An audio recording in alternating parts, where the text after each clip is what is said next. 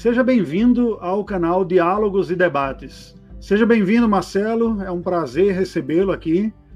Nós estamos nesta noite iniciando uma nova série dos nossos estudos de quinta-feira, uma live, agora debatendo temas do cotidiano, tanto do ponto de vista teórico como prático. Nós chamamos este, este novo programa de Diálogos e Debates. E gostaria de saudar todos aqueles que estão entrando. Para a estreia deste programa, eu convidei o meu amigo Marcelo Carvalho, né? biólogo, teólogo, missiólogo e antropólogo. Não sei como ele harmoniza essas coisas dentro dele, mas foi essa foi a boa, intenção. Boa. Né? Boa, boa. A ideia foi exatamente essa, porque a proposta do nosso programa é nós refletirmos sobre a relação da fé cristã com tudo mais, como nós colocamos aí, né? relacionando a fé cristã com tudo mais tanto nos aspectos teóricos, as orientações, as discussões, quanto nos aspectos práticos também. E para este nosso primeiro encontro, o nosso convidado é o Marcelo Carvalho. Não é uma entrevista, vai ser um diálogo ou um debate, depende do quanto esquentar a temperatura aqui entre nós, né? Mas a ideia é exatamente nós trocarmos percepções sobre áreas distintas. Para este programa inicial, eu convidei o reverendo Marcelo, precisamente pela sua formação, e nós vamos dar uma ênfase na comunicação.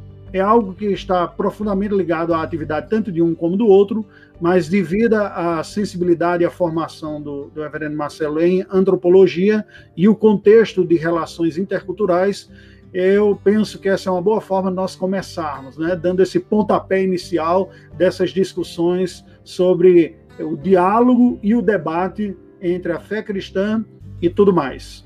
Então, Marcelo, seja bem-vindo. Eu, de cara, já convido para você começar orando, pedindo a bênção de Deus para o nosso encontro, e depois você fale mais um, um pouquinho de você, se apresente o que você achar mais interessante para os que estão nos acompanhando. Já quero agradecer, quero agradecer, Raimundo, pelo, pelo convite, pela oportunidade de estar aqui com você na estreia, né, a de Debates e Diálogos. Para mim é uma honra muito grande, uh, não só por isso, mas também por estar junto de você, né, amigo de longa data, com quem a gente tem, tem convivido uh, nesses últimos anos, né? Vamos orar, depois eu falo mais um pouquinho.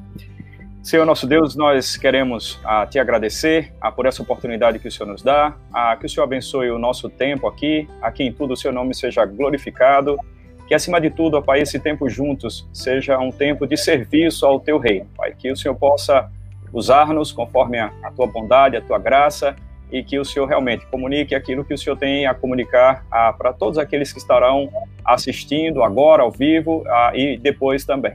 Nós oramos assim, agradecidos, e na dependência de Ti é que nós oramos, em nome de Jesus, amém. Hum.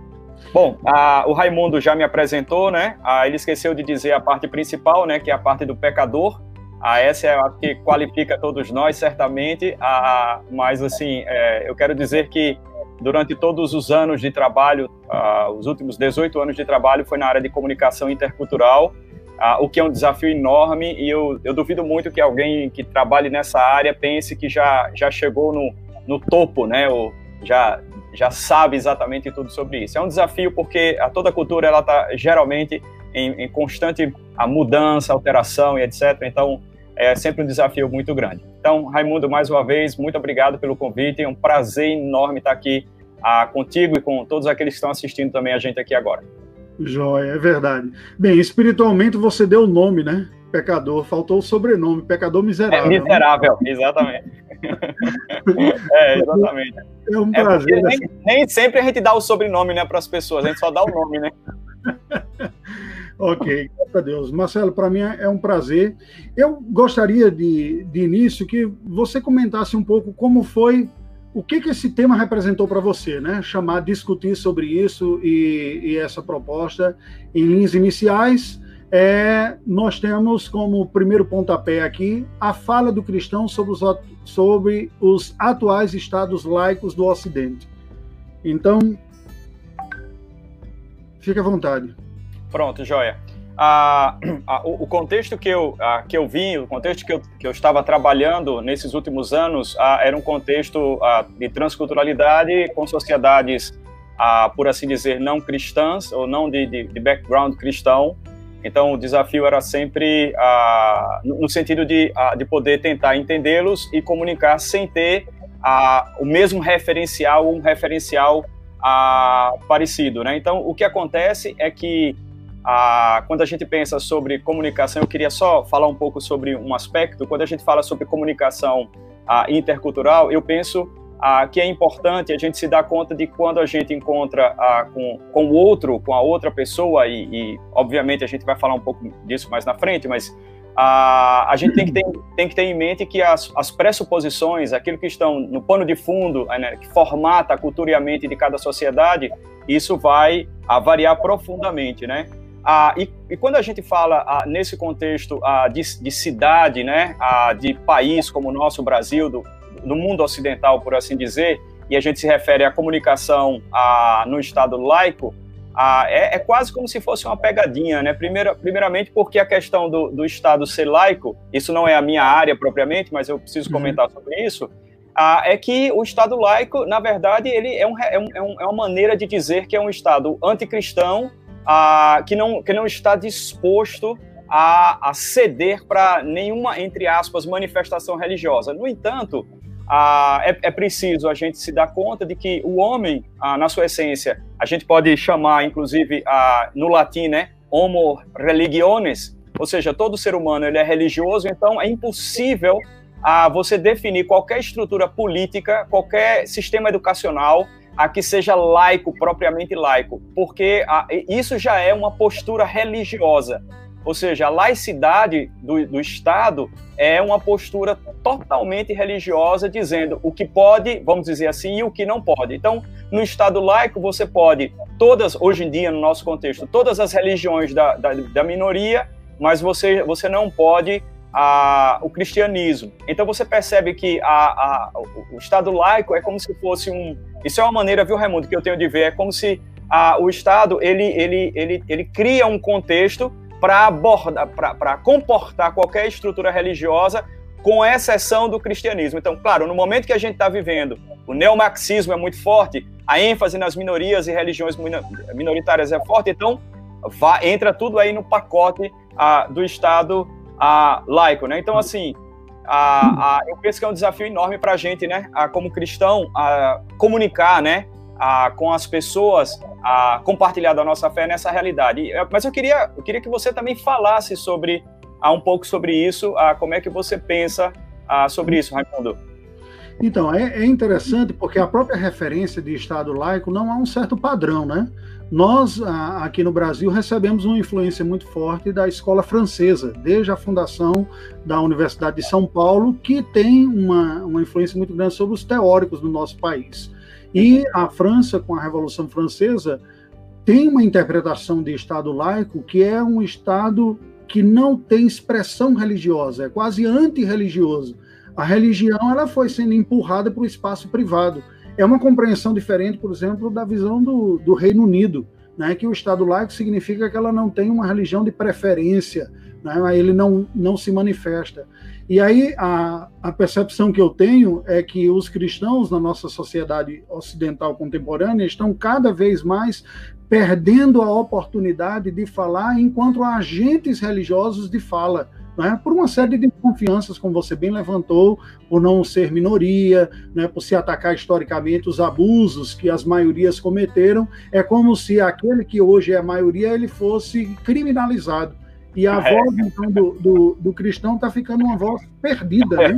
É, é Embora você tenha uma expressão grande de, da população brasileira que tem um pano de fundo mais conservador, mas é esta fala conservadora encontra mais resistência no seio da sociedade e da academia, é? Uhum. Aí, eu, aí eu, eu gostaria de ouvir você no seguinte: qual seria então o espaço que você vê que o cristão tem nesse mundo contemporâneo? De que maneira ele consegue falar então? Como? Com quem? Em que lugar? Qual é o lugar que ele consegue falar se a gente tem um ambiente tão mais hostil? É. Então, essa pergunta é excelente porque a gente, a gente percebe, eu, eu acho que é, é bom a gente destacar um aspecto que é a questão ah, do privado e do público, né?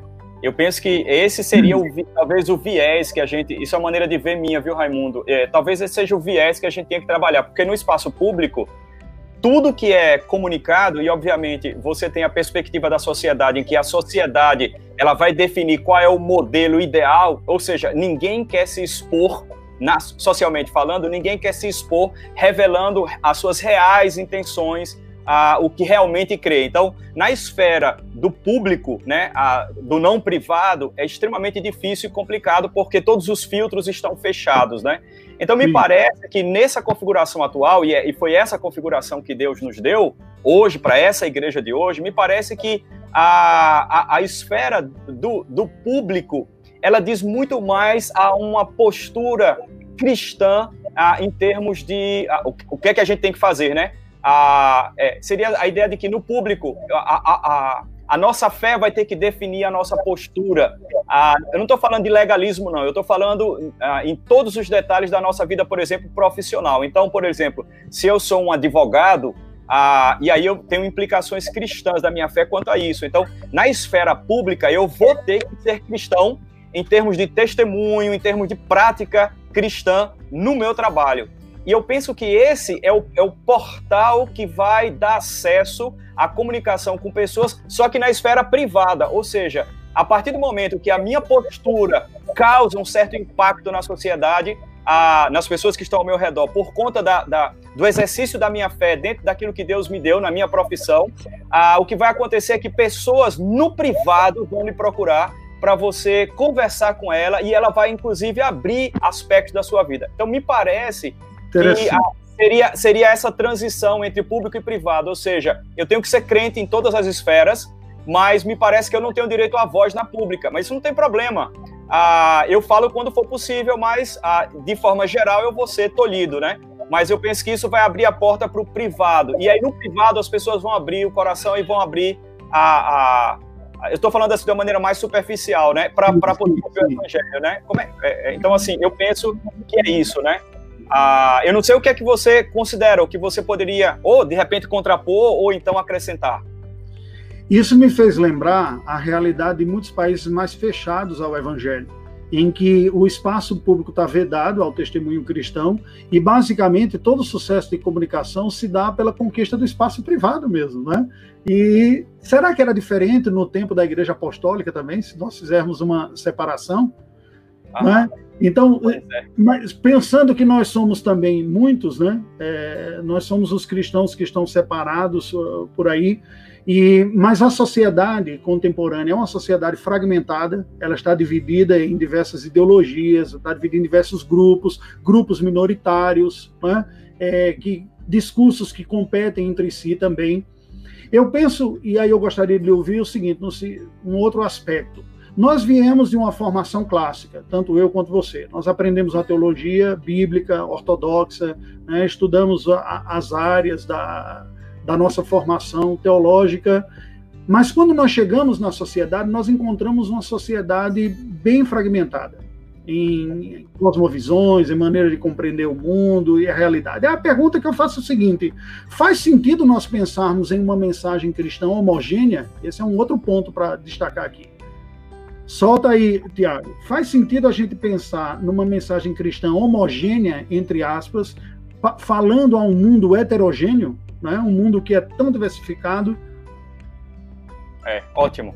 Ah, rapaz, essa pergunta é uma pergunta é, deliciosa, né? Porque ela traz, ela traz uma profunda reflexão no que diz respeito à mensagem. Bom, eu penso que a gente tem que ressaltar ah, um aspecto aí antes de tudo, que é o seguinte: a mensagem do evangelho ela não muda, ela, ela não sofre nenhuma alteração. Ou seja, a, o conceito a, bíblico a, de evangelho, que seria de forma muito resumida, dentro de uma, de uma estrutura maior, seria comunicar criação, queda e redenção. Então, quer dizer, e consumação. Então, a mensagem do evangelho ela vai continuar a mesma. me parece que, me parece não, a minha experiência que eu tive nesses 18 anos trabalhando com povos de outra cultura é que você precisa transformar, veja só, a mensagem é a mesma, mas transformar não, você precisa transcodificar, fazer a transposição dessa mensagem para de tal forma que aquela pessoa entenda a, o que você está querendo comunicar. Ou seja, o evangelho ele continua sendo o mesmo, mas você tem que transcodificar o evangelho para que quando tem, tem, que decodificar, é, decodificar o evangelho para que quando ele chegar lá, ele possa, vamos dizer assim, transcodificar. Aí você é de comunicação, você pode explicar melhor isso, mas a ideia é você pega a mensagem, transcodifica e ele decodifica lá quando ela chega. Eu acho que é isso, decodifica.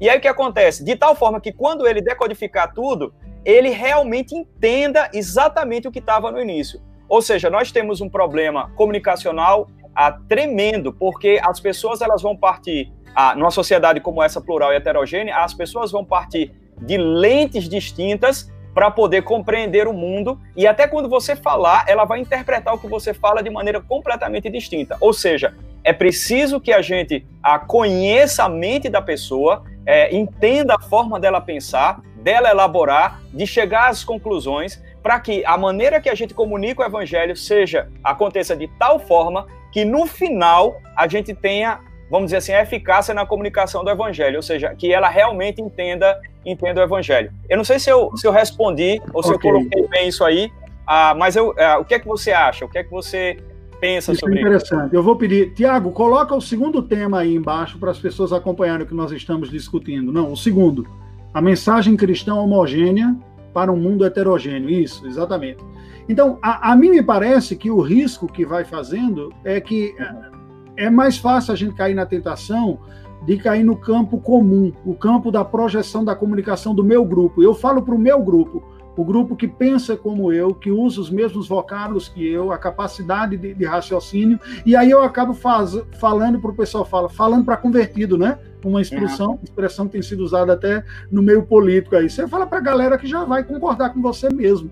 E aí a gente vai aumentando o fosso cada vez maior para conseguir comunicar com eficácia o evangelho que é um só, mas a maneira de comunicar esse evangelho não é a mesma os pontos de dificuldade, de preocupação e a própria a maneira de refletir e entender a vida, ela muda com cada subcultura, né?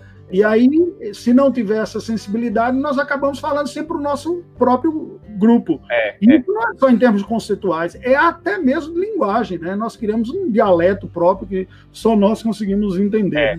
Ô, Raimundo, eu queria comentar uma coisa interessante. Ah, foi feita uma pesquisa sobre as mensagens ah, da Igreja do Ocidente e da Igreja do Oriente, e foi percebido, por exemplo, que as, as, as, mensagens da Igreja do Ocidente, elas tratavam muito mais a respeito de... Esse é um assunto delicado, que a gente não vai entrar, mas só para entender as percepções. A, a, Igreja do Ocidente, ela trabalhava muito mais sermões ah, sobre a justificação pela fé. E a Igreja no Oriente, ela trabalhava muito menos esse tema, e é interessante porque a, a Igreja do Oriente ela trabalhava a perspectiva a, a, da redenção, obviamente pela obra de Cristo, mas muito mais ligada a uma atitude de, de ser incluído na família da fé, não no, no aspecto jurídico, mas no aspecto, vamos dizer assim, da adoção, sabe? Isso me faz lembrar, sim, me fez ah, lembrar nossa, aí, esse, esse é muito interessante, né? O, o, quer dizer, os dois vão ter o mesmo fim, entre aspas, né? Mas um vai pegar, vai firmar uma coisa. Então, por exemplo, os sermões do João Crisóstomo, ah, os 600 e poucos sermões dele registrados, nenhum falava, falava sobre justificação pela fé, nenhum. Isso é bem, bem interessante, né? Sim, é. Eu, eu me lembrei agora do, do Catecismo Menor de Westminster, falando das bênçãos que Deus tem reservado para os eleitos, né? E ele vai falar da justificação, vai falar da adoção e vai falar também da santificação, né? Então você tem aspectos que estão presentes na nossa fé, mas por alguns motivos de composição é, culturais nossas, nós damos... De modelo, né? De modelo cultural. Né? Modelos, isso, exatamente, é, de modelos. É, é, exato. E aí, veja só que coisa... É, desculpa, posso falar aqui? Eu queria falar um claro, pouco sobre Você é o ah. convidado. Não, é legal esse, esse, lance de modelo cultural, porque uh, quando você fala, por exemplo, uh, e, e, aí veja só, eu, eu, a gente está pensando nas pessoas que estão ouvindo o evangelho, né?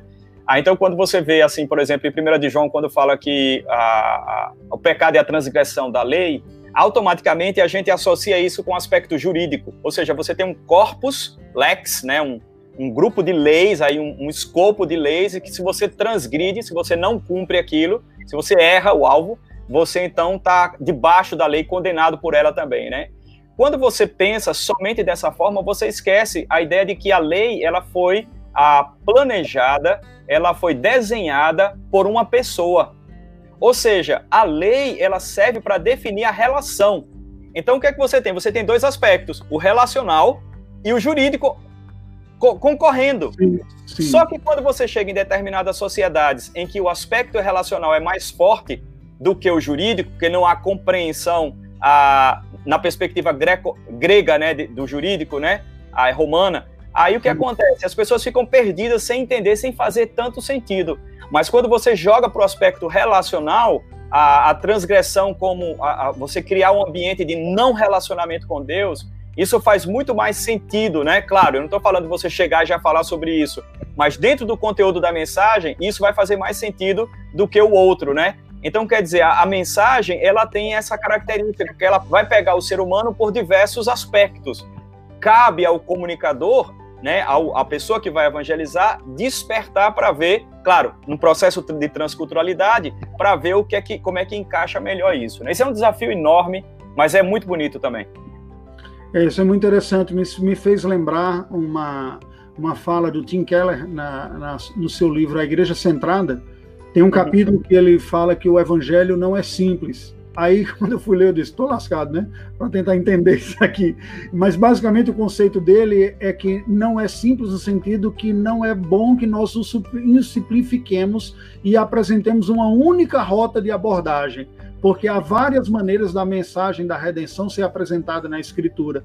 E a sensibilidade que nós precisamos ter de que, ao grupo que eu estou me dirigindo, qual é o aspecto que pega mais? Né? Eles, eles são mais esmagados pela culpa, eles são mais esmagados pela vergonha, do, eles são mais esmagados pelo medo. De que maneira o evangelho aborda estas questões? Né?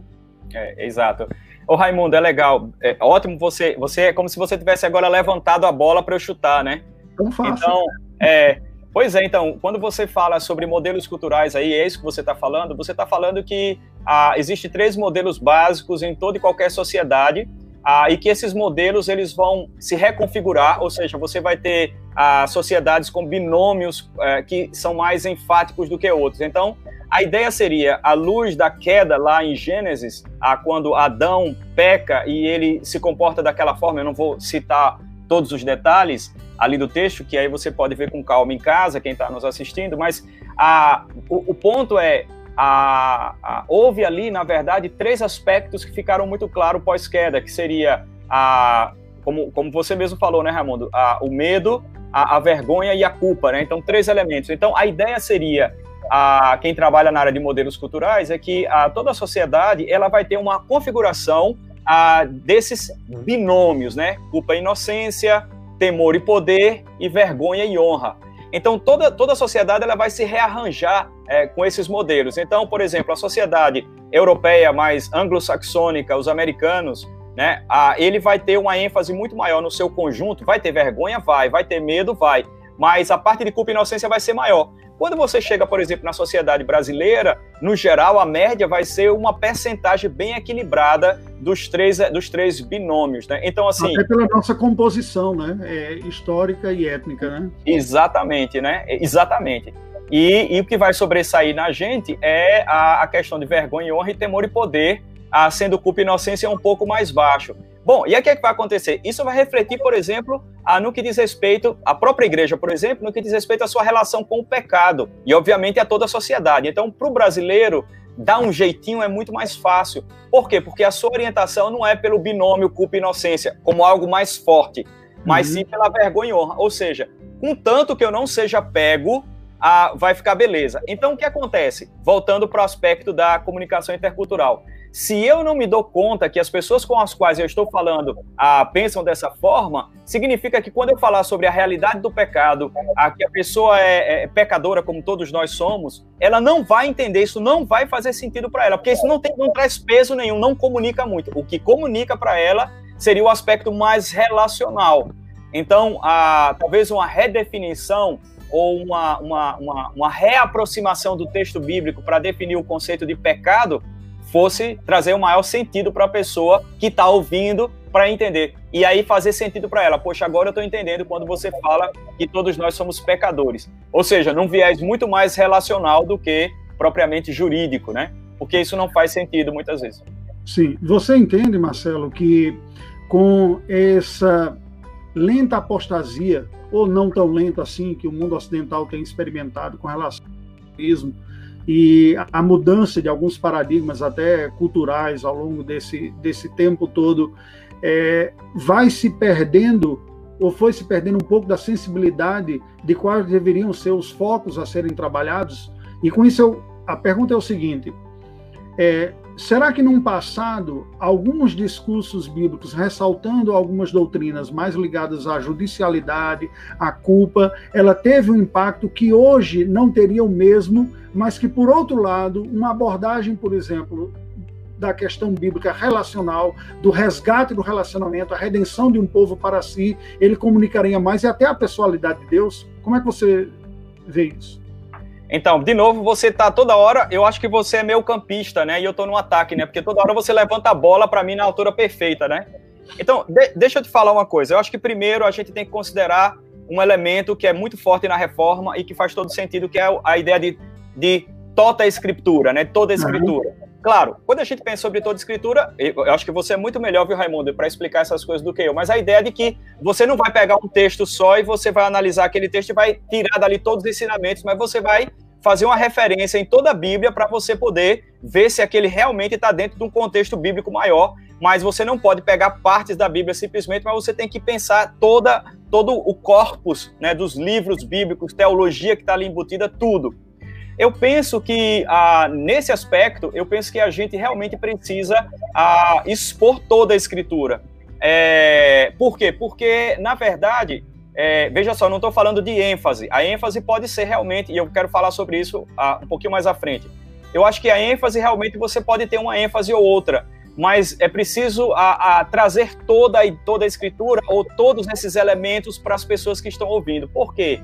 Porque de alguma forma o Espírito Santo ele trabalha com essa, vamos dizer, com essa informação que na verdade é a comunicação do evangelho, da palavra de Deus, e ele ajuda a pessoa a poder entender aspectos que naturalmente na sua cosmovisão ela não estava atenta e não percebia e ela precisa então a, vamos dizer assim, precisa a forma de dizer, mas ela ela ela acaba então concebendo coisas que antes não fazia parte do seu escopo é, de percepções. Bom, mas aí pegando então, eu acho que eu fui claro, né, sobre isso.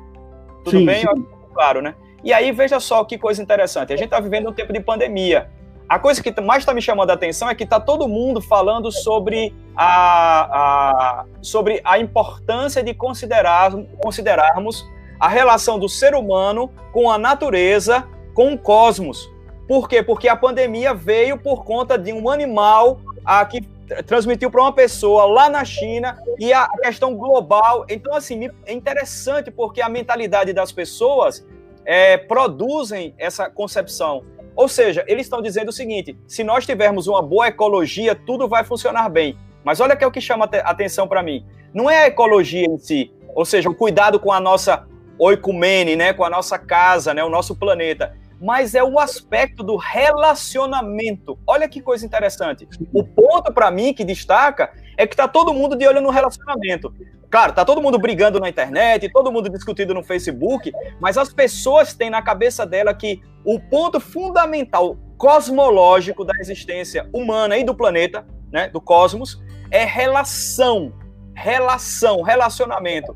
Bom, Aí a gente pode dar um salto lá para trás e pensar qual é a linha de pensamento mais preponderante nos tempos atuais. É que fazemos parte de um sistema de um mundo fechado, que não há uhum. possibilidade de intervenção do divino, do transcendente, e que tudo que tem aqui está completamente relacionado por um conjunto de energia e matéria que transita para lá e para cá. Relação. Eu acho que essa é a palavra-chave uhum, para as pessoas. Uhum. Então, a gente às vezes foca no elemento ecologia, quando na verdade está todo mundo pensando lá atrás, na sua pressuposição, que tudo é relacionamento. Bom, aí eu tenho um prato cheio, porque a, aí eu vou, eu vou evocar aqui primeiro a de João, a, quando, a, quando João escreve a sua, o seu evangelho, o evangelho do Senhor Jesus ali, a, no primeiro capítulo, que ele fala, no princípio era o Logos e o Logos, etc. Ele vai explicar isso aí. Ah, claro, muitas pessoas pensam que ele estava escrevendo para os judeus, mas há um grupo de comentaristas bíblicos que acredita que, na verdade, ele estava transitando nos dois universos, tanto o universo judaico como o grego. E aí o que acontece? O que João está fazendo ali é como se ele estivesse dizendo para o grupo dos estoicos, dizendo o seguinte: olha, eu sei que vocês acreditam numa força cósmica que conecta tudo e todos, ah, que faz com que vocês estejam todos relacionados, que é o Logos. Mas eu quero dizer que esse Logos, que vocês estão parcialmente corretos, ah, é que ele é uma pessoa. E eu conheci ele, eu toquei no, nele, o nome dele é Jesus. Eu conheci ele frente a frente. Então você percebe que ah, na, ah, na, no Evangelho e, obviamente, na pessoa de Deus, você encontra a, a, o ser trinitário como completamente relacional. Ou Sim. seja, é uma vertente fantástica para você entrar com o Evangelho, para você poder tratar exatamente disso. Ou seja, se está todo mundo pensando ah, como pressuposição funda, fundante a questão relacional, eu quero lhe apresentar então um Deus também que é relacional. E uma sociedade, entre aspas, eu estou falando ah, da igreja, que também é relacional. Sim. Que também defende o aspecto relacional. E que entende ah, que também está tudo relacionado. Não por si só, mas o ponto de relação é Deus o Criador. Ou seja, há uma unidade em toda essa diversidade relacional que é nesse Deus, que ele é um, mas é três. Sim. Muito jóia. É, falei um monte aí, desculpa aí, eu fui. Não, eu até ia dizer, ô Tiago. a bola para mim. Tinha o Marcelo na lente aí, na tela, e me tira, porque agora ele está na frente aí, driblando todo mundo para fazer o um gol. Oh, pois é, tô aí animado. Rapaz, você falou uma coisa interessante, que é quando João escreve a sua carta e apresenta o nosso Senhor Jesus Cristo como esse Logos, essa força ativa. Que o, o Evangelho, né? Você se refere, né? Sim, o evangelho, o evangelho. Ah, o Evangelho. Mas a carta também, ele a começa... carta também, é verdade, é verdade. Embora no Evangelho ele explore mais isso. E, e aí vem um ponto que eu fico pensando, me lembrando de perguntas que eu tenho ouvido e, de muitas pessoas na igreja, que é o seguinte, pastor, eu não consigo falar de Jesus para alguém que não acredita na Bíblia. Porque eu fico tentando falar de Jesus para ele, esse é o ponto, né? E eu disse, como é que eu vou é, falar se eles, ah, mas eu não acredito na Bíblia, a, a, a conversa para aí. E aí eu fico vendo o João, ele escrevendo, ele parte de onde o pessoal está, parte da, da sua compreensão do Logos, não cita um profeta, não cita um apóstolo, ele é. discute o conceito e apresenta. Estoico, né? Estoicismo, ele está falando de estoicismo. É. Então, aí vem o ponto que eu gostaria que a gente batesse um papo agora, nessa altura do nosso debate, né? Ah. Dialogando sobre. Solta aí, Tiago. Bíblia neles, sem versículos, um choque de cosmovisões. É o 4. Bíblia neles, sem versículos, um choque de cosmovisões. Então, ah, Raimundo, eu, eu penso que ah, eu penso que caberia aqui a gente falar sobre, ah, sobre Francis Schaeffer. Eu acho que seria uma boa oportunidade a gente falar sobre Schaeffer. Ah, todo mundo quando fala sobre Schaeffer e, e claro, até para mim foi uma surpresa quando eu me dei conta disso. Schaeffer ele é enviado por uma das denominações presbiterianas, aquela que o McIntyre ele era. Olha, já a gente já está falando na nossa linguagem própria aqui, né? Uhum. Uh, bem fechado aqui, né? Mas assim, é, é, mas é pra gente isso, né? Mas assim, ele é enviado como missionário para a Europa exatamente para pegar o grupo de jovens ali da década de 60 por aí, que era pós-cristão, hippies, exato. É, e ele vai para lá é, exatamente para evangelizar essas pessoas. Então todo mundo pensa em, em, em Francis Schaeffer como pensador, a, né, filosófico, etc, etc, etc. Quando na verdade, antes de tudo, ele é um missionário. A Schaeffer ele, ele queria comunicar o evangelho do Senhor Jesus para pessoas que pensam diferente a, a, do que a comunidade cristã pensa.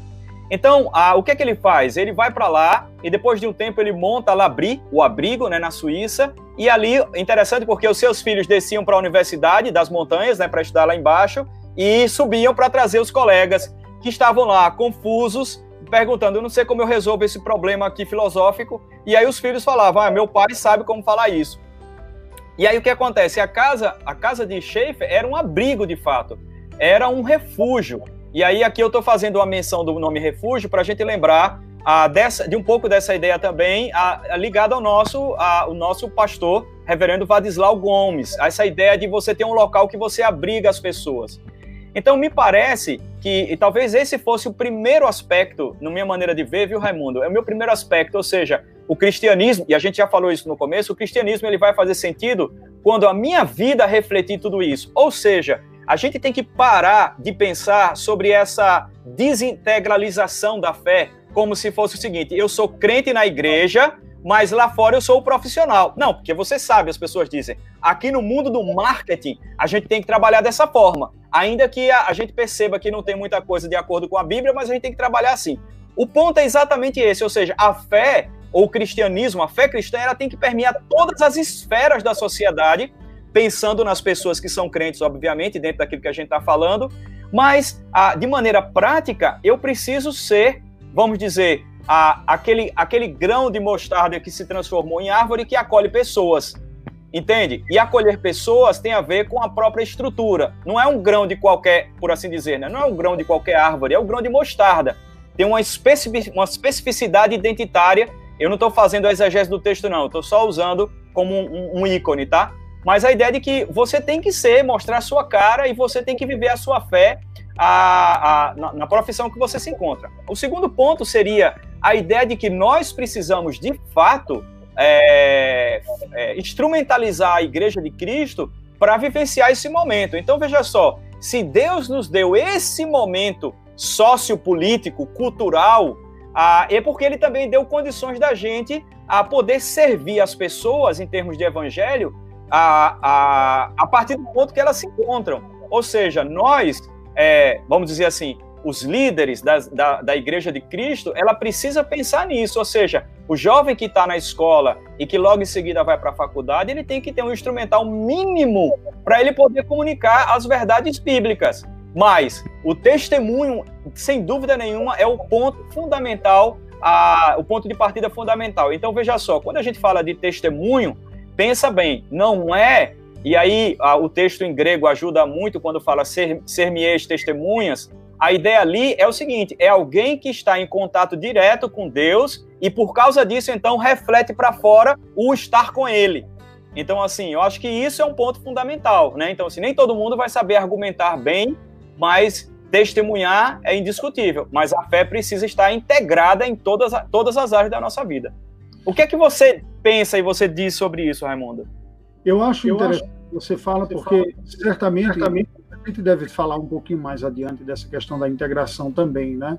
Mas uhum. é, certamente a dificuldade que o cristão contemporâneo enfrenta é entender a sua fé com uma profundidade tal que dê liga a todas as áreas da sua vida e ofereça substrato para ele saber atuar em cada uma delas enquanto cristão. E eu fico assim, chego a ficar quase com uma, vou dizer preocupação, acho o termo mais apropriado, com algumas pessoas que acham que a comunicação se trata simplesmente de você soltar versículos. Né? E aí, se a pessoa rejeita o versículo, ela diz: não tem como eu conversar com ela, ela rejeitou a palavra de Deus. Quando, na verdade, o embate ele é mais profundo. Talvez a gente ainda esteja acostumado a fazer uma evangelização na época que a cristandade era o ponto de domínio da nossa cultura ocidental. Não é mais. Os nossos avós ouviam a frase: Deus ama pecadores e os salva através de Jesus Cristo, e entendia toda essa sentença e concordava mesmo sem ser evangélico, né, pelo pano de fundo cristão católico que tinha. Hoje você fala essa frase, a pessoa vai perguntar: mas quem é Deus? Deus para mim é uma energia, uma força impessoal, Jesus, um espírito iluminado. A frase já não diz a mesma coisa que dizia para o outro. Então eu fico falando conceitos, a pessoa rejeita, na verdade, um estereótipo. Isso foi algo que eu testemunhei, por exemplo, lá na Europa, a crítica que se há ao cristianismo não é um cristianismo bíblico conceitual, é a experiência histórica de cristianismo que eles tiveram em seus países, vinculados com todas as dificuldades que toda proposta histórica tem. Então eu interpreto e rejeito como cristianismo algo que de cristianismo mesmo teve muito pouco. E os próprios agentes do cristianismo têm pouco conhecimento disso. Aí você chega num lugar como a universidade, que tem um embate de ideias muito grandes, e não se consegue perceber o nível de profundidade desses embates. Né? Muitos dos nossos jovens se veem com um sistema elaborado e bem elaborado, elaborado e trabalhado de uma maneira maior, sem falar do peso pragmático. Olha, se você não entrar aqui, você está ferrado na sua vida acadêmica, profissional e tudo mais. E ele não encontrou o mesmo aprofundamento bíblico conceitual na igreja que ficamos mais na superficialidade. E aí, esse é o ponto que eu gostaria também de ouvir a esse respeito. Você citou Francis Schaeffer, quando ele apresentava a fé cristã, mas apresentando também é, um contraponto àquilo que as pessoas falavam, mas eu gosto do exemplo também de C.S. Lewis. Né? C.S. Lewis é impressionante porque desde a primeira vez que eu li Lewis, você, quem conhece a Bíblia, consegue perceber fortemente os argumentos bíblicos no que ele está dizendo, sem citar um único versículo bíblico. É. Eu vou debater as ideias. E aquela pessoa que rejeita a Bíblia, ela vai ser confrontada na coerência ou incoerência das suas ideias, na sustentabilidade dela ou não. E eu queria que você comentasse um pouco e desse exemplos, talvez da sua própria vida, do seu ministério, como foi a abordagem depois que você passou a fazer a partir do outro, e não da conceituação que você já tinha da Bíblia.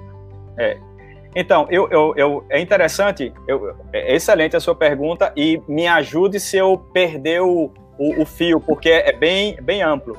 Eu acho que a primeira coisa, Raimundo, meu pensamento é o seguinte: a primeira coisa, e eu gostei muito de. Eu li recentemente isso, então não é algo que eu já tinha percebido, mas eu não tinha formulado bem a, a, que é a ideia de que o ser humano ele não está só moralmente perdido. E aí me entenda, moralmente perdido, eu não estou falando que ele está se prostituindo e tal. Estou falando na perspectiva bíblica, ou seja, o problema do homem é moral na sua essência, não necessariamente epistemológico, de conhecimento. Ah, mas o ponto todo seria o seguinte: é que o que me desperta é que a ideia é que o ser humano ele é perdido metafisicamente.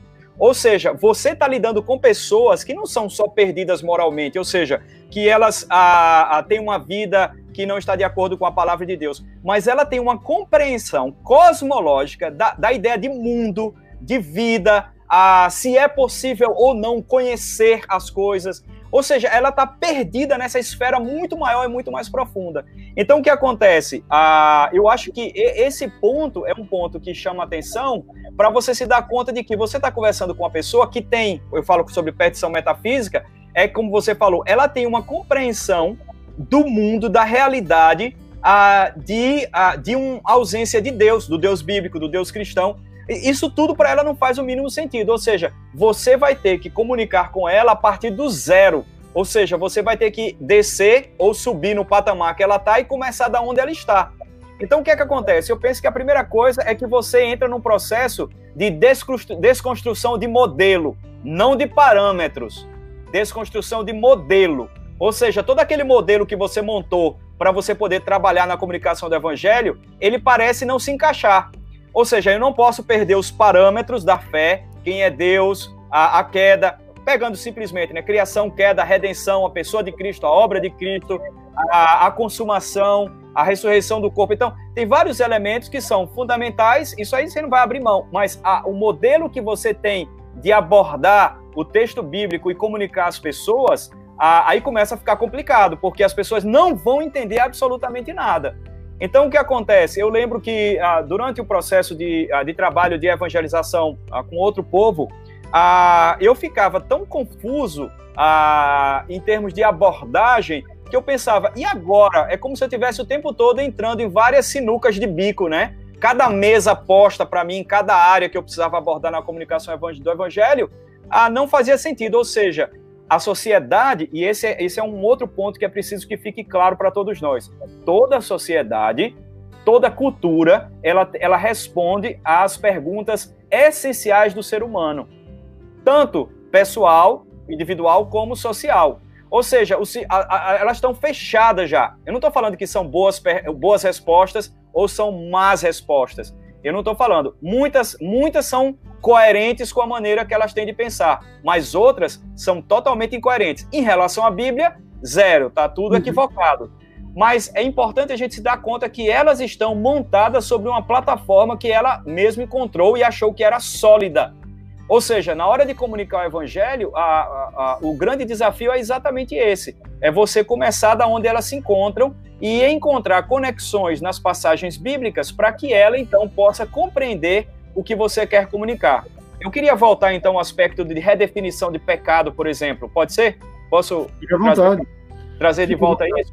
Ah, às vezes eu levanto a bola, mas às vezes eu lhe dou uma rasteira, né? Eu acho que eu passei corrido pelo ponto da verdade redentora aqui, amor e serviço também. Tá, beleza. Mas a gente, se precisar, volta. Estamos juntos aí.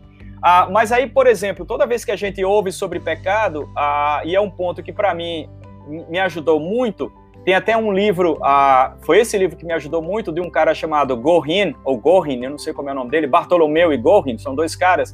O título do livro está bem aqui na minha frente, a, a verdadeira história uh, do mundo inteiro, uh, The True Story of the uh, Whole World. Existe uma versão em português, mas não é dessa edição, é de uma edição anterior, que é o Drama das Escrituras da editora Vida Nova. É, não é essa versão, é uma outra versão mais completa. E aí foi interessante que eu comecei a ler esse material e aí me chamou a atenção da perspectiva do significado de pecado. Ou seja, sempre a gente tem a ideia de pecado como transgressão da lei, transgressão da lei ou errar o alvo. Eu sou filho de pastor e eu cresci ouvindo isso, né? Meu pai lá na frente pregando e falando: pecado é errar o alvo. E eu, ficava, eu, só, eu sempre pensava no cara atirando de flecha, né? Aí é, eu falava assim: para o cara é ruim mesmo, né? Para mim não fazia sentido. Então chegue perto, né, meu filho? Chegue perto, que ele não tem como errar. Bote a flecha na ponta do negócio, não é? Aí, mas assim, a, e não fazia sentido. E lendo a, esse material do True Story, a, a The Whole World, a, do, do, do Gorin, é, que, é um, que é formado no Kelvin Seminary, o Gorin, ele tem uma pegada muito interessante. Mas aí ele vai trabalhar, e você vai encontrar isso nos comentaristas bíblicos também, mas nele fica bem mais claro, que a ideia é o seguinte: Pecado é a pecado é toda a, toda ação ou, predisposição autônoma e autossuficiente do ser humano. Ou seja, peraí, então a gente já não está falando mais de quebra de lei. Uhum. A gente está partindo de um elemento muito maior por detrás de tudo isso, que é o seguinte: a, a ideia de que existe um Deus criador, a ideia é que existe alguém, alguém uh, com o qual você está conectado, né, relacionamento, né?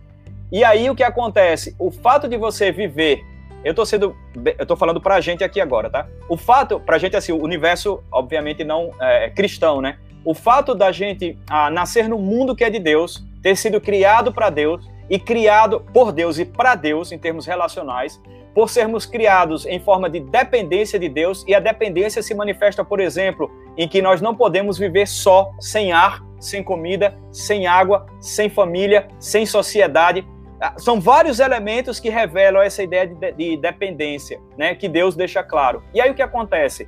Quando a gente entende que a árvore do conhecimento do bem e do mal, na verdade, é a árvore em que, ao comer, você diz para Deus: Deus, eu decido por, por, por, hora, ao comer dessa árvore, que eu mesmo vou discernir, discernir o que é certo e errado para mim.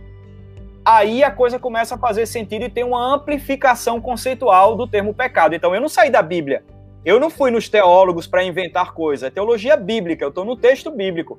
Mas o ponto é que pecado é toda predisposição humana. Por que predisposição? Porque todos nascem nele, de autonomia e autossuficiência. Portanto, se você acorda de manhã e não agradece a Deus por tudo que ele tem, você já está em pecado. Você já está tendo uma postura autônoma. Sim. Ou seja, para você trabalhar a definição de pecado com essa sociedade que nem crê em Deus, que nem crê em nada, a, começa a fazer mais sentido. Por quê? Porque não está tocando no aspecto legal, jurídico do pecado, mas no aspecto relacional. Ou seja, desculpa, só assim, é o filho que mora em nossa casa, come da nossa comida, dorme no quarto que a gente deu para ele, na cama e tudo, mas o sem vergonha não quer falar com a gente. Ele chegou na adolescência ele está no ápice da autonomia e da autossuficiência. Ou seja, ele está em pecado, de fato, mas nós somos exatamente assim. Percebe? Então, é o mesmo. Como é que eu encontro a pessoa? A Bíblia, ela dá subsídio para você ir onde a pessoa está, no patamar dela, para você traduzir esses elementos. Ah, se você quiser que eu fale sobre coerência e incoerência de sistema, eu também posso falar. Ah, mas aí eu falei. Muito que se falar, né? Tem muito que se falar, certamente. É, isso me faz é, lembrar assim, a importância de nós termos a compreensão bíblica da realidade, da fé, entender qual é a compreensão que o outro tem também, para saber quais são os pontos que precisam ser abordados. Né? Eu me lembro de uma situação conversando com um parente meu, professor universitário, que questionou a imagem. Diz, Olha, eu tenho dificuldade de crer nesse Deus pessoal, grande, poderoso, né? É, aquela imagem caricata do patriarca e Exato. caminhou com a visão que é a predominância do mundo pós-moderno, pós-cristão, né? de uma energia, uma força cósmica.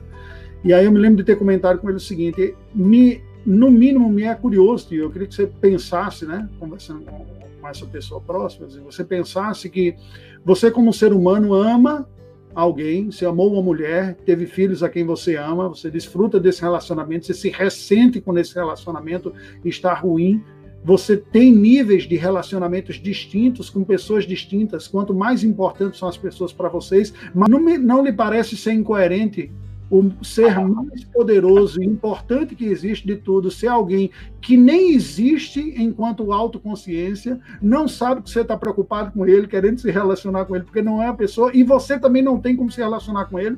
Você desfruta de um nível de entrega, de recepção maior aqui embaixo, com criaturas menores, e para essa energia superior, você não tem o que fazer. Não lhe é. parece incoerente isso? Quer dizer, é esse tipo de abordagem que leva a pessoa a, a, a questionar, né? E a apresentar. É, eu, eu... Desculpa. Sim, é isso. O que eu ia perguntar para você, pode falar. Não, então, o que, eu, o que eu penso é o seguinte: eu acho que ele não é só incoerente, como é desesperador, né?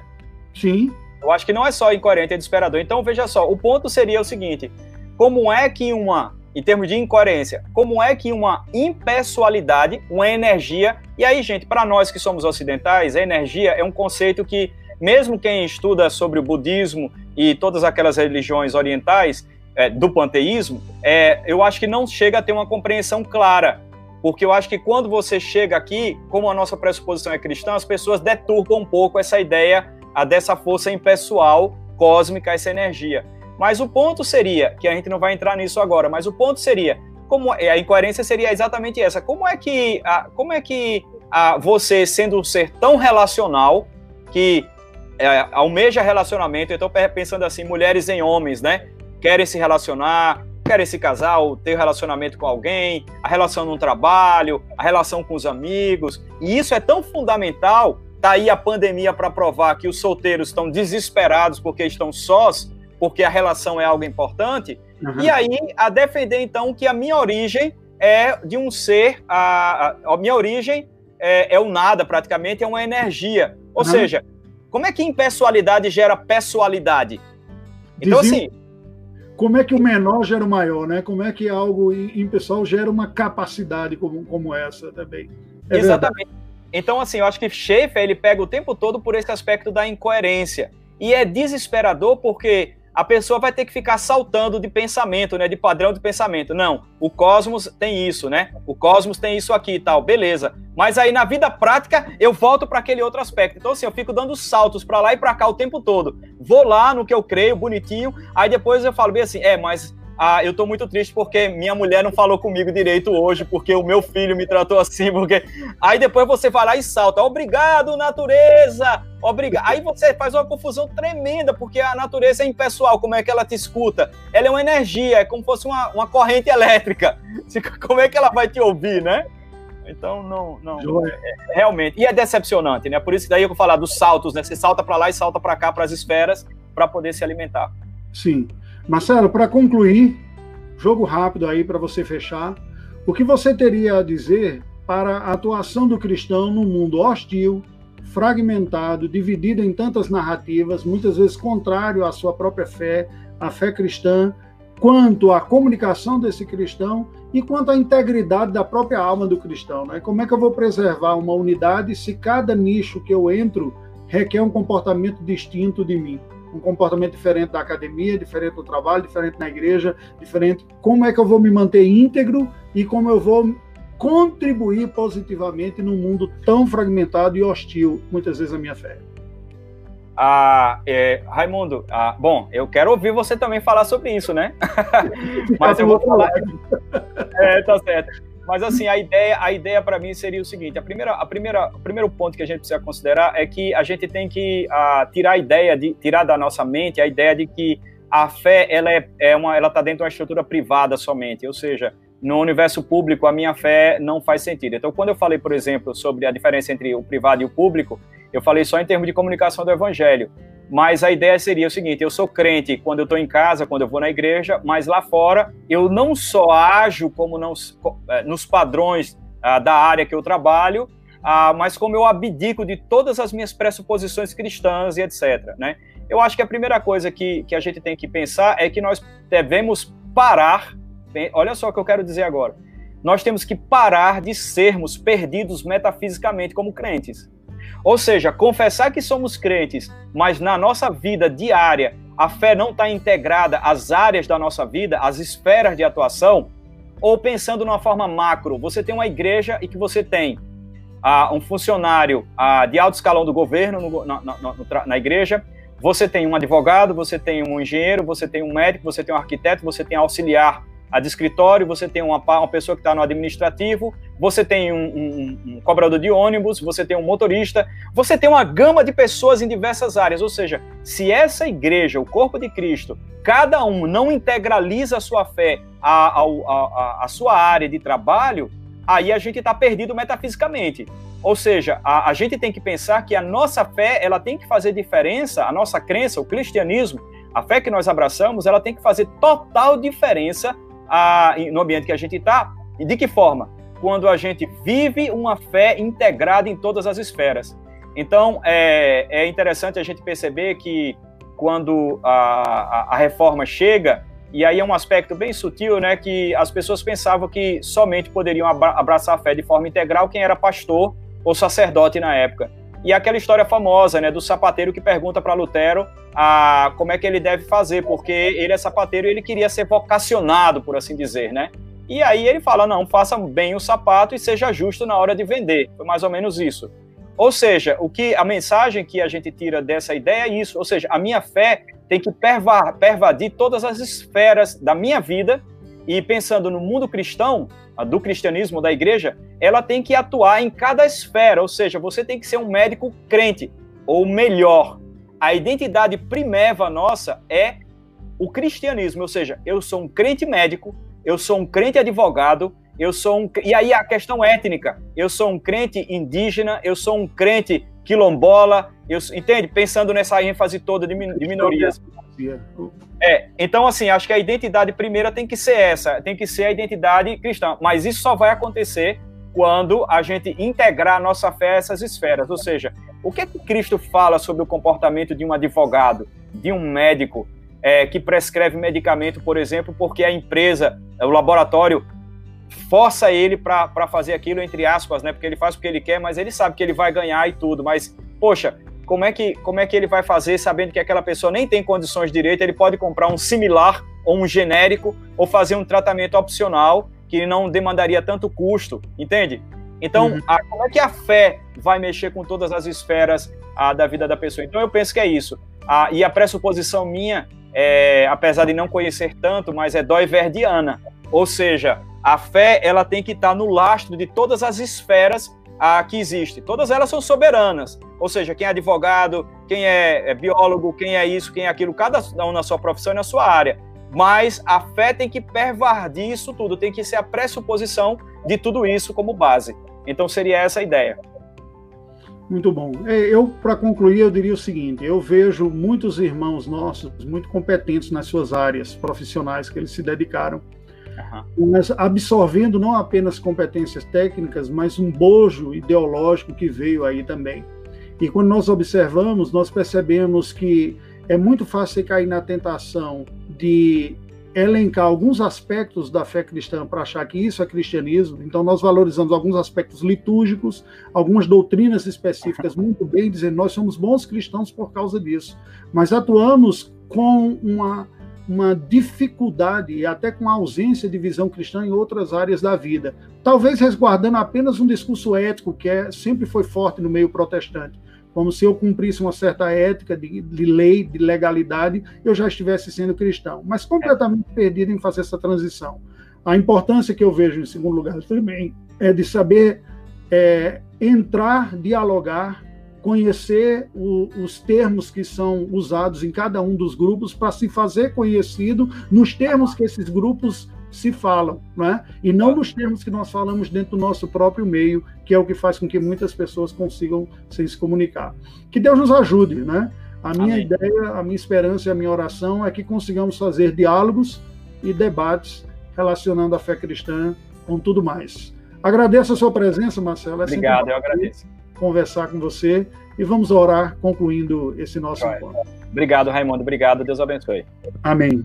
Deus bendito, nós louvamos o teu nome, te agradecemos por este tempo e pedimos em favor de nós e da tua igreja, dá-nos a graça de te conhecer, de conhecer a tua palavra, de reformularmos a nossa mente e a nossa vida à luz da Escritura e de sabermos atuar e redimir cada área da nossa existência e cada área do conhecimento com a tua graça. Que o teu filho Jesus nos conduza. Em nome dele nós oramos. Amém. Foi um Amém. prazer. Deus nos abençoe a todos. Foi massa. Obrigado. Amém. Tchau, tchau. Tchau, gente.